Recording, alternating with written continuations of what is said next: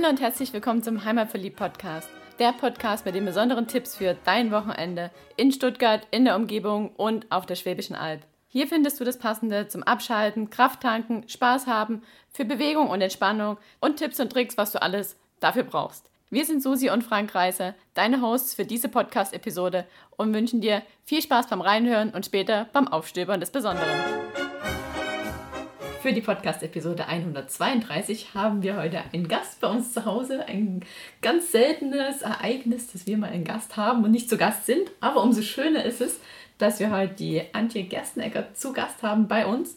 Und sie hat ein Buch geschrieben, das heißt Wanderspaß mit Kindern, Schwäbische Alb. Und darüber wollten wir mehr erfahren, weil wir ja auch immer wieder die Frage bekommen, was kann ich mit meinen Kindern auf der Schwäbischen Alb unternehmen. Und da haben wir gedacht, da ist sie prädestiniert, uns ihr Buch vorzustellen und schon ein paar Tipps zu geben.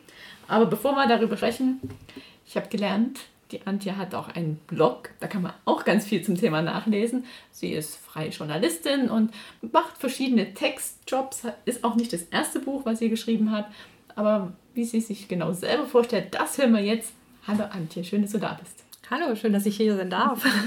ja, also ich schreibe einen Reiseblog. Mehr erleben heißt der Reiseblog, ähm, in dem ich eigentlich gar nicht so viel über die Schwäbische Alb ursprünglich geschrieben habe, sondern in erster Linie über unsere Ziele, in denen wir sonst unsere Urlaube verbringen. Und zwar ist das eben Cornwall oder Süd Südwestengland, Florida und auch Kenia. Also eine ganz wilde Mischung. Aber natürlich, die Heimat kommt auch von. Ich komme ja von der Schwäbischen Alb und deswegen habe ich mich sehr gefreut, dass ich das Angebot gekriegt habe, einen Familienwanderführer zu schreiben, weil das für mich natürlich eine super Gelegenheit war, die Orte von meiner Kindheit wieder neu zu, äh, kennenzulernen und die auch meinen Kindern zu zeigen. Ja? Und oft vergisst man ja, wie schön es direkt vor der Haustür ist und man strebt dann oder man geht in die Ferne und nimmt sich gar nicht die Zeit, wirklich am Wochenende mit den Kindern da rauszufahren. Und so hatten wir ganz viele Gründe letztes Jahr und haben dann die Alp quasi nochmal ganz neu entdeckt. Du hast ja schon ein paar spannende Punkte gesagt. Dein Blog heißt mehr-erleben.de. Wobei man ja sagen muss. Meer schreibt sich mit E-E-H-R, also ein Wortspiel, ne? Eine Mischung aus Meer und Meer. Also aus dem Wasser und aus viel Meer.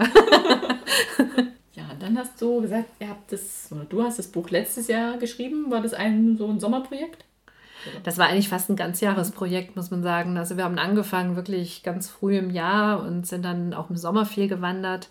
Und dann musste ich aber gesundheitlich bedingt ein bisschen pausieren und wir waren zwischendrin aber noch auf Reise, weil ich auch gleichzeitig noch eine Reiseführer über Cornwall geschrieben habe. Und deswegen sind wir wirklich bis in den späten Herbst hineingewandert, was aber auch Vorteile hat, weil im späten Herbst sind nicht mehr so viele Leute unterwegs und da hat man nämlich auch die ganz besonders schönen Ecken noch viel mehr für sich alleine als sonst. Und dann ist jetzt vor wenigen Wochen erschienen. Wann genau? Ende Juni ist erschienen. Gut, also noch druckfrisch. Druckfrisch. Wir hatten ihn ja auch vor dir in den Händen. Genau. Weil wir haben schon, als wir unser Buch bestellt haben, beim Verlag gesagt haben, schickt uns welche von der Antje, wenn sie dann da sind. Ja, ich war ganz überrascht, dass ich den bei euch quasi schon online sehen konnte und selber den noch gar nicht in Händen halten konnte. ja, und es ist auch echt hübsches Buch geworden. Es sind auch viele Kinder drin. Du hast ja gerade gesagt, du hast selber zwei Teenies und Kinder hast du dir unterwegs ein bisschen. Genau, also bevor dann falsche Vermutungen aufkommen, ich habe keine zehn verschiedenen Kinder, sondern ich habe äh, dann mir Kinder ausgeliehen von von meinen Cousinen und von Freunden und natürlich auch die Freunde meiner Kinder sind zum Teil mitgewandert. Und das macht natürlich so eine Wandertour dann noch viel spannender, wenn viele dabei sind. Ne? Also ihr wart immer zu mehr unterwegs sozusagen. Wir waren meistens mit mehr Leuten unterwegs, ja. Das sagst du schon was, weil ich war ja früher nicht so gerne wandern. Ich so als Einzelkind und meine Eltern kommen, wir gehen wandern. Ich so, mm, nö. Ich auch nicht. Ich war auch nicht gern wandern. Aber ich glaube, das ist heute noch so. Ich glaube, dass viele Kinder einfach schon allergisch auf das Wort Wandern reagieren, weil das klingt ja schon so ein bisschen langweilig oder ich weiß auch nicht. Also ich, ich habe immer versucht, bei den Kindern das Wort Wandern zu vermeiden und einfach zu sagen, komm, wir gehen mal gucken, ob wir diese Höhle finden oder die Burgruine oder ich habe gehört, da im Wald gibt es einen tollen Spielplatz und äh, da hat ja die Schwäbische Alb so viel zu bieten, dass man eigentlich immer einen guten Aufhänger findet dass man dann mal losgeht. Und erfahrungsgemäß, wenn man dann mal unterwegs ist, dann findet man ja auch immer spannende Sachen.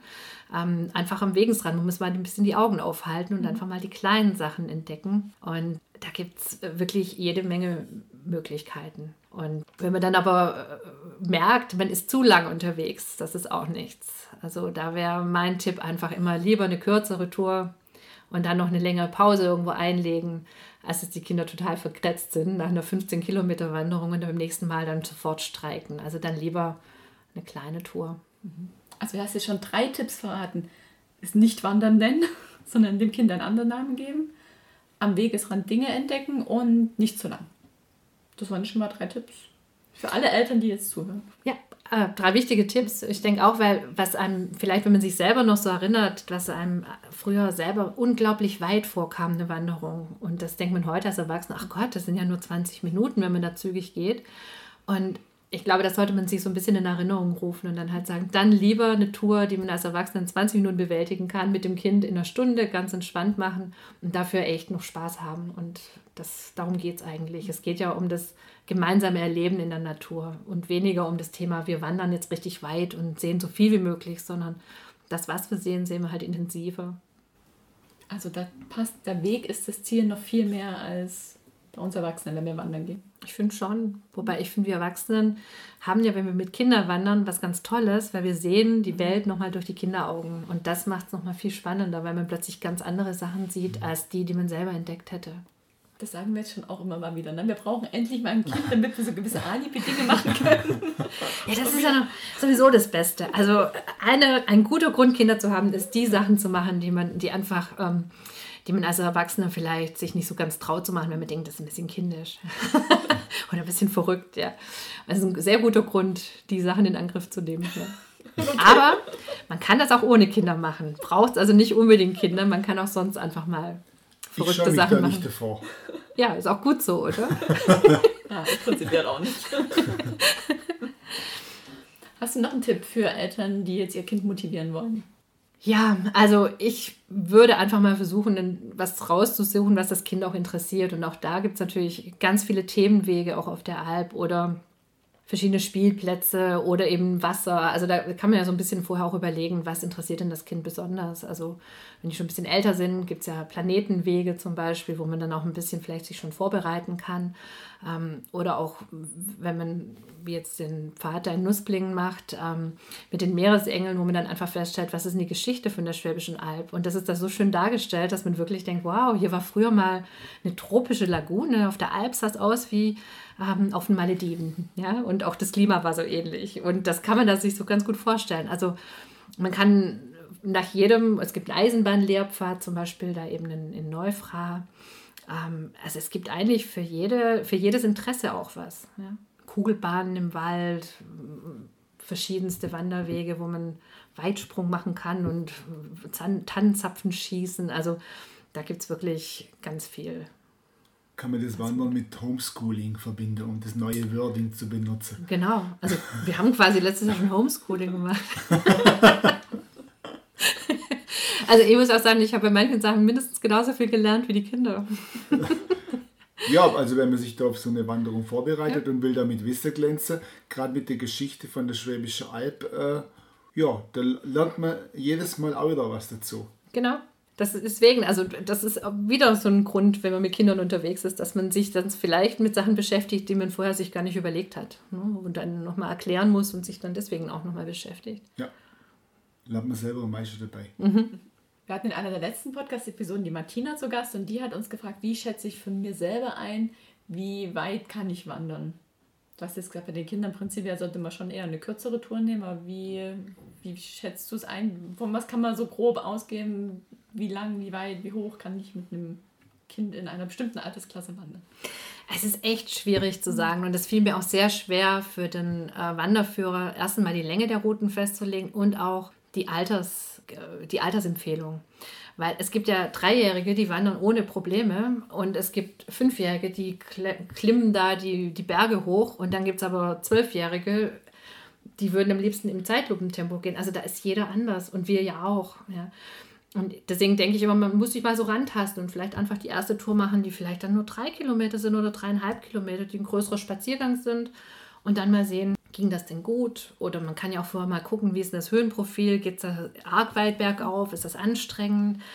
Und ich glaube, man muss sich rantasten. Und jeder ist anders. Und die Tagesform ist auch verschieden. Also manche Touren, die gehen dann ganz leicht, weil es ist auch nicht so heiß vielleicht. Und an einem anderen Tag, da denkt man so, Gott, nach, nach fünf Kilometern, jetzt hätte ich eigentlich auch genug. Also ich, ich glaube, man muss sich rantasten und auch die Tagesform äh, wählen. Und es sind auch viele Touren dabei, die man zum Beispiel abkürzen kann, wo man dann sagen kann, okay, jetzt ist die Laune im Keller, jetzt machen wir vielleicht auch einfach eine kürzere Tour oder gehen dann wieder zurück. Also ich glaube, man darf sich auch nicht scheuen, einfach zu sagen, okay, gehen wir den Weg wieder zurück. Muss ja nicht alles in einem Tag sein. Hm. Die Kinder sprechen vielleicht einmal das aus, was man selber denkt. Genau. Und was man sich selber nicht traut zu sagen. genau. ja, also deswegen, ich, ich glaube, es ist wirklich individuell verschieden und da gibt es, glaube ich, wirklich kein Rezept. Also wie bei uns auch.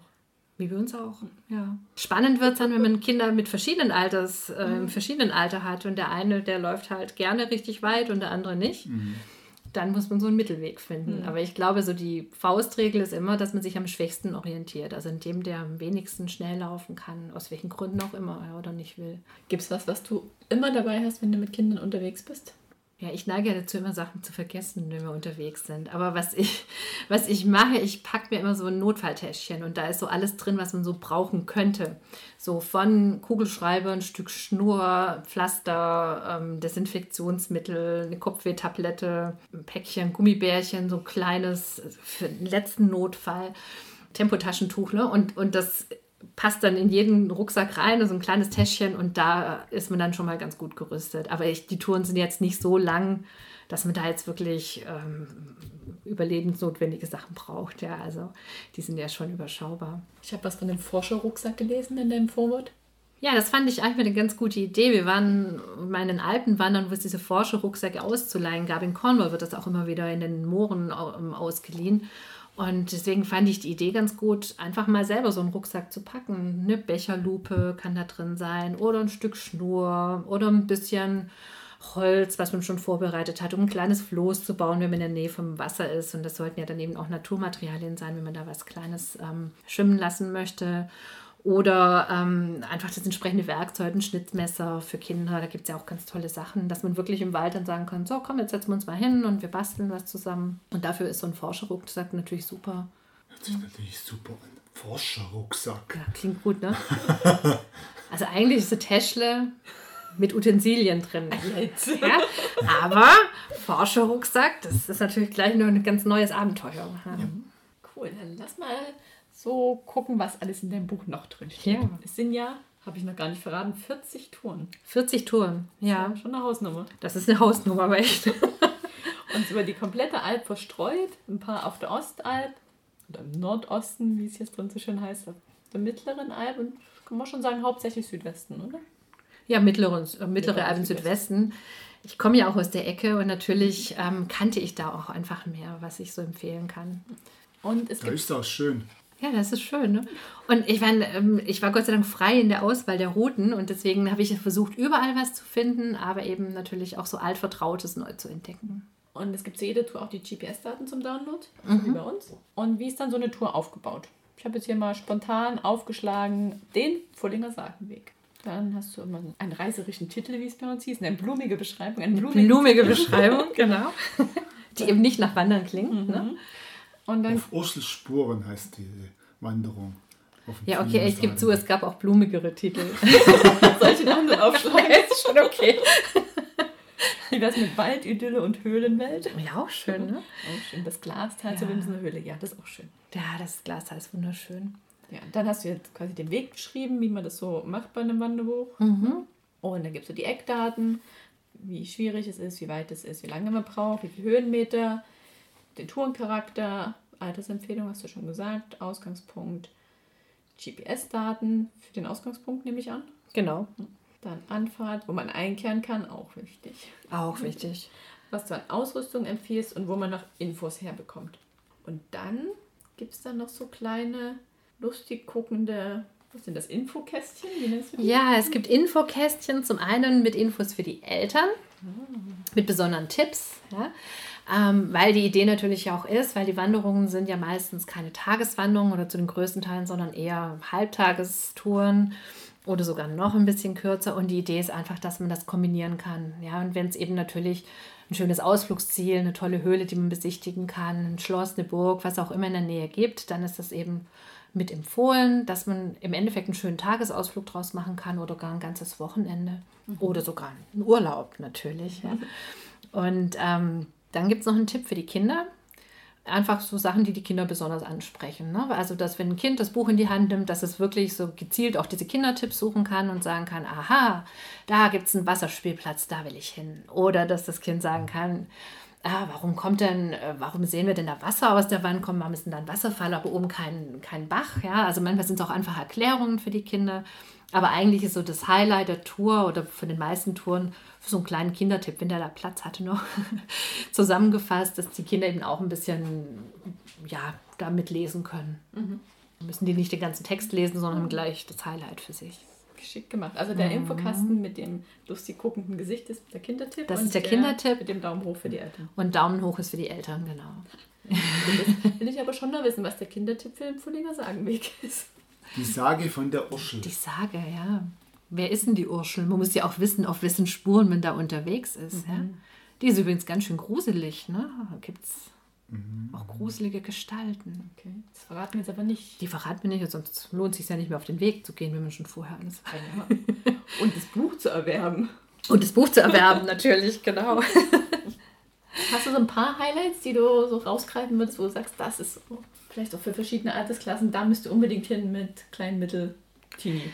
Kinder. Also eigentlich fanden wir alle die Touren gut, die auch drin sind. Ähm, und wenn man sich so überlegt, was sind so die Lieblingstouren, das haben wir uns auch so innerhalb der Familie überlegt und auch da mal festgestellt, diese Vielfalt macht es, ja. Also während jetzt ich zum Beispiel besonders schön fand, da unten ähm, in Inzighofen im Fürstlichen Park unterwegs zu sein, den ich wunderschön fand. Oder eben auch auf meinem alten, ähm, in meiner alten Hausruine sozusagen, der Ruine Lichtenstein, fand jetzt mein Sohn zum Beispiel den, den Schaukelweg super. Ja, in also, Sigmaringen. In Sigmaringen, genau. Also der ist jetzt vielleicht landschaftlich, der geht ja in der Donau entlang und da kann man wirklich ähm, über, ja, das ist schon ein paar Kilometer lang, aber es kommen immer wieder Schaukelstationen und das ist so ein Weg, wo die Kinder auch gar nicht merken, dass die wirklich schaukeln. Also selbst ähm, einen Zwölfjährigen konnte man damit offensichtlich ganz gut begeistern. Der fand das dann einfach viel spannender, als durch den Wald zu gehen. Ne? Und jetzt wiederum äh, meine Tochter, die fand dann so einen Wasserfall im Wald viel schöner. Mein Mann wiederum auch völlig andere Tour dann ähm, im Donautal. Also von dem her ist echt, man sieht auch innerhalb der Familie, dass jeder tatsächlich sich eine andere Tour daraus gepickt hat und die Mischung das einfach macht. Die Alp ist halt da einfach abwechslungsreich und ja. bietet für jeden was. Absolut. Viel mehr, als man auf den ersten Blick denkt. Ja. Wo kann man denn das Buch kaufen? Ja, das Buch gibt es ganz normal im Buchhandel, kann man überall kaufen oder auch bei mir direkt bestellen. Dann gibt es natürlich noch ein persönliches Grüßle dazu.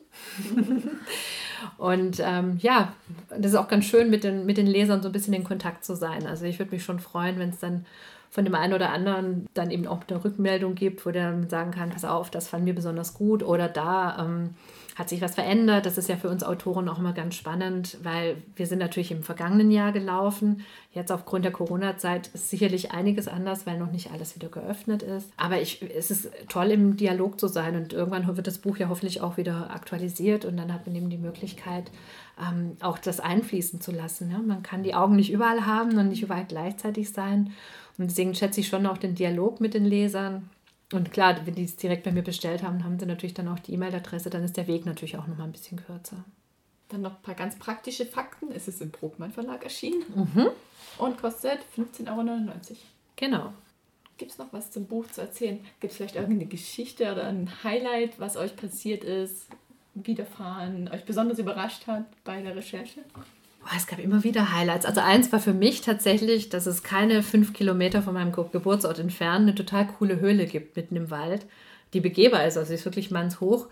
Ähm, und ich bin zigmal an diesem Wanderparkplatz vorbeigefahren und ich wusste nicht, dass sich dahinter so eine tolle Höhle verbirgt. Ja. Und manche Orte haben wir wirklich entdeckt, wo man dachte, mein Gott, das ist so schön, das möchte man eigentlich gar nicht weiter sagen. Ja. Wie hast du denn gemacht? Ein paar Jahre.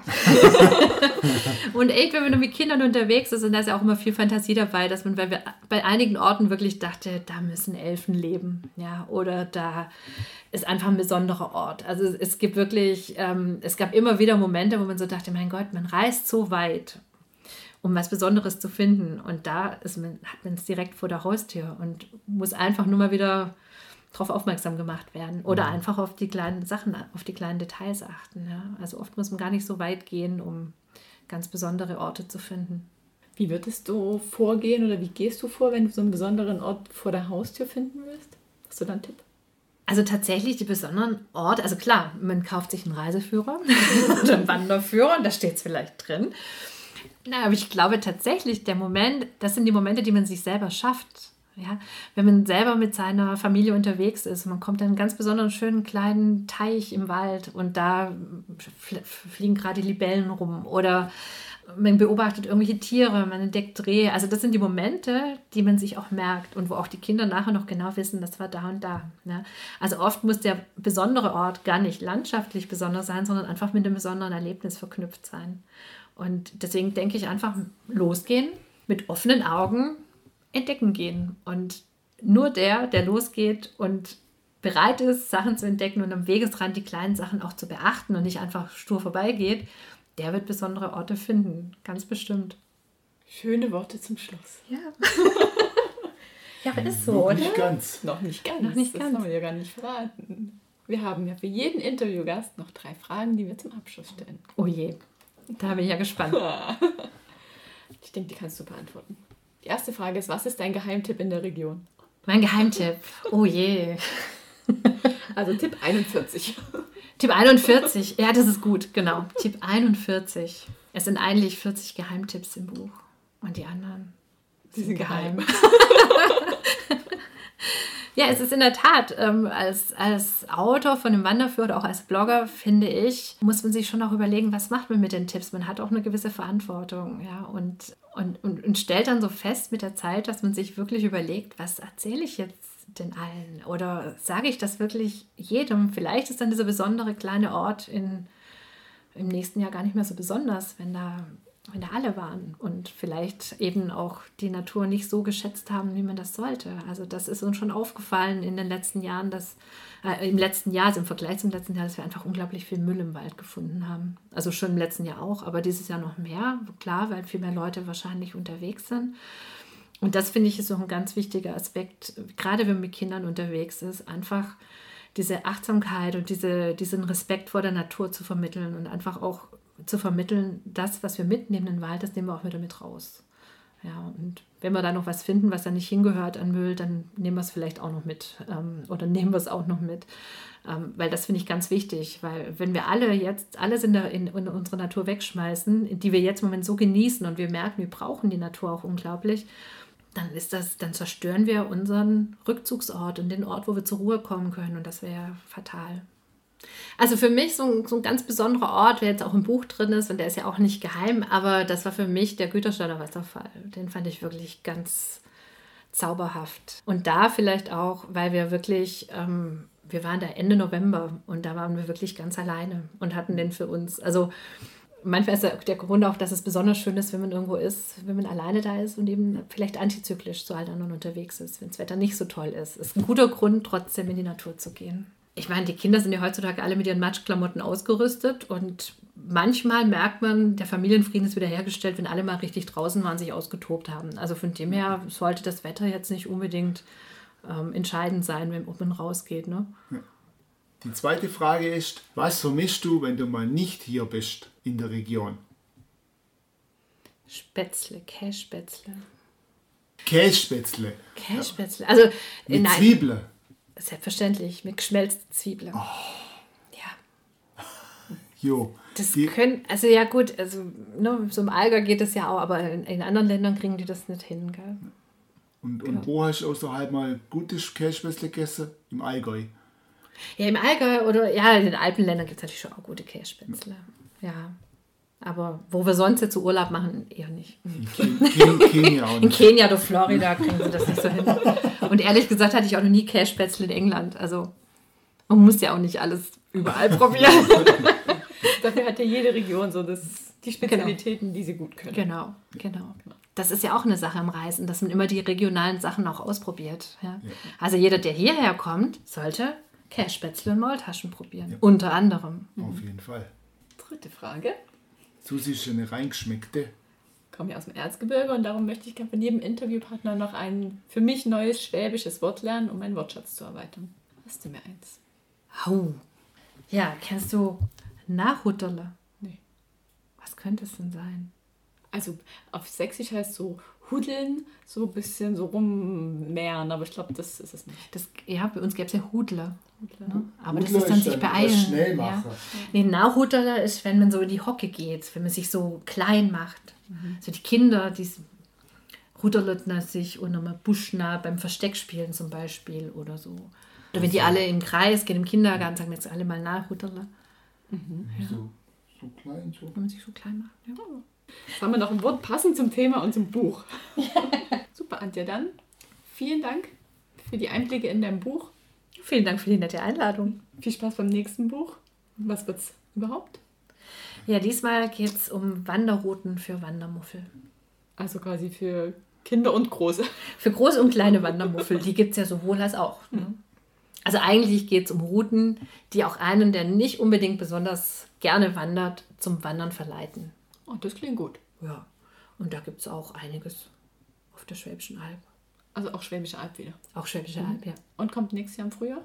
Genau, im nächsten Frühjahr. Mhm. Gut, dann können wir uns darauf schon freuen. Und in der Zwischenzeit schicken wir alle Eltern mit Kindern raus mit einem Wanderspaß mit Kindern auf der Schwäbischen Alb.